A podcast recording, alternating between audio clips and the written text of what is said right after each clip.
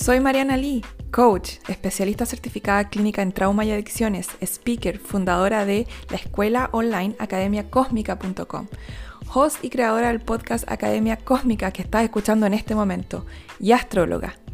Te doy la bienvenida a mi podcast Academia Cósmica y aquí vamos a expandir la conciencia en cada episodio. Muchas gracias por estar acá y por compartir.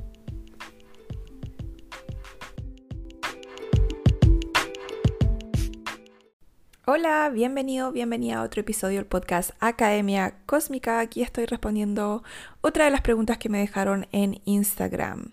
Esta pregunta dice, a veces te da por bajonearte. Bajonearte en, es una palabra muy chilena y en realidad significa como de si mi energía como baja y me pongo triste, ¿cierto?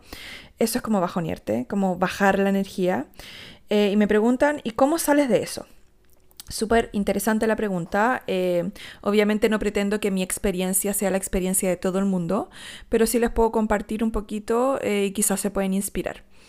Primero, em, cuando me hicieron la pregunta estuve reflexionando bastante tiempo acerca de eh, cómo, cómo me siento constantemente.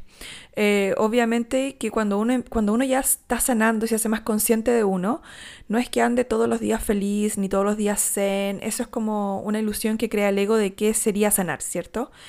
Eh, hay muchas personas que tienen la creencia de que cuando uno sana la vida es perfecta. Y no se trata de eso. Se trata de que al sanar, al integrar el ego y al procesar el trauma, los desafíos ya no te destruyen. Los desafíos son parte de la vida y se perciben y se experimentan como tal. Entonces, desde mi experiencia, em, les podría decir que em, antes yo solía bajonearme, como cualquier ser humano, ¿no? Eh, insatisfacción, expectativas no cumplidas, todas esas cosas me creaban sufrimiento. Pero en algún momento me empecé a dar cuenta que ese sufrimiento era bastante voluntario y estaba basado y era creado por lo por cómo yo estaba percibiendo la realidad. Cuando empecé a percibir la realidad tal y como es, ya no generé sufrimiento en mí. Y de hecho, hoy en día em, no vivo sufrimiento, prácticamente nada. Eh, es súper interesante ¿eh? y esta, esta pregunta me hizo reflexionar muchísimo. Entonces, obviamente que una cosa es el sufrimiento o como es como una automutilación un poco, ¿no? Eh, y otra cosa es tener a veces la energía más eh, introspectiva, le diría yo. Entonces sí, yo tengo momentos eh, en donde quizás un día no despierto con ánimo, no despierto con mucha energía y mi energía me llama y me invita mucho más como a estar dentro mío, como a no hacer, sino que simplemente ser. De hecho, lo máximo que he experimentado de esa energía ha sido como un mes completo y me he dejado ser. No me he... Esta es la diferencia que creo que sucede, que yo no me rechazo por sentirme de esa forma. La mayoría de los seres humanos hoy en día se rechazan cuando se sienten como, como bajos de energía, como más introspectivos tienden a querer salirse de ese estado. Bueno, la pregunta dice que cómo me salgo y mi respuesta es que yo no me salgo de ahí. Porque primero entiendo que todo es temporal, eh, que nada es para siempre y que todo pasa. Entonces yo sé que en ese estado no me voy a quedar para siempre. Y segundo, me amo tanto, tanto, tanto que el quererme salir de un estado que estoy experimentando sería rechazarme a mí misma. Por lo tanto, cuando mi energía está más introspectiva y más Em, es, que es el movimiento realmente del universo, ¿no? La expansión y la contracción, si nos damos cuenta, todo es así. La marea es así, expansiva, contractiva, la luna expande y contrae. Todo en el universo y en la naturaleza es expansión y contracción, las estaciones del año, etc. Entonces, para mí es un proceso natural. Yo ya, dejé de verlo como algo no natural. Eh, y como no lo veo como algo que no es natural, lo acepto tal y como es. Entonces hay momentos, días eh, en que no tengo ganas de trabajar, no tengo ganas de hablar con nadie y lo único que quiero es hacerme bolita y me hago bolita y me permito eso. Em, no me obligo a hacer. Esa es una cosa súper importante porque parte de amarte, de respetarte y de elegirte es no obligarte a hacer cosas que van en contra de tu naturaleza. Y para mí esa es una de las cosas que va en contra de mi naturaleza. Si yo no tengo ganas de hacer, no hago. Em, independiente, hay mucha gente que dice, pero ¿cómo? ¿Tienes hijos y todo? Sí, pero cuando uno es coherente con uno, todo empieza a sincronizarse.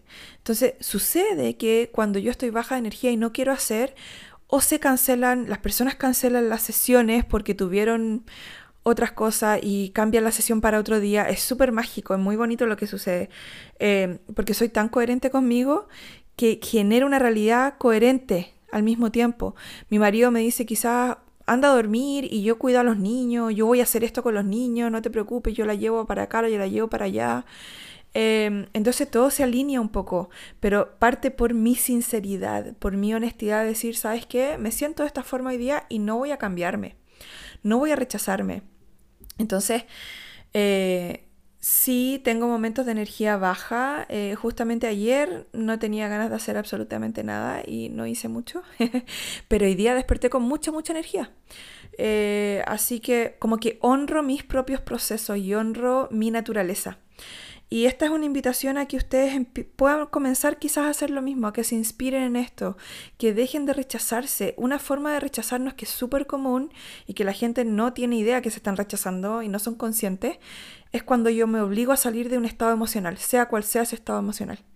Si estoy enojada, si estoy frustrada, si, si estoy triste, no se obliguen a salir del estado emocional Quédense ahí, no para obtener nada, simplemente porque se aman, se aman tan profundamente que el vivir algo no los define, no les da identidad, no las hace menos o más. Simplemente es parte de ustedes y eso es todo. No tiene ninguna otra lectura más allá. Entonces, mi invitación hoy día con este episodio y con esta pregunta tan maravillosa que me dejaron por ahí es dejen de rechazarse, ámense, por todo lo que son constantemente si pueden. Y, y déjense ser, si en algún momento van a salir de ese estado, nada es para siempre.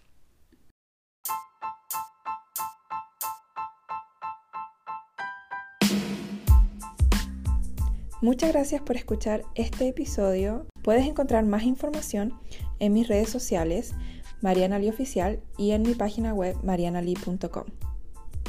Por favor, ten en cuenta que todo el contenido compartido aquí es solo para fines educativos. La información publicada aquí y en este podcast es mi percepción, interpretación y no debe reemplazar la evaluación médica de un profesional. Si te sientes en peligro o eres capaz de hacerte daño, por favor llama al 911.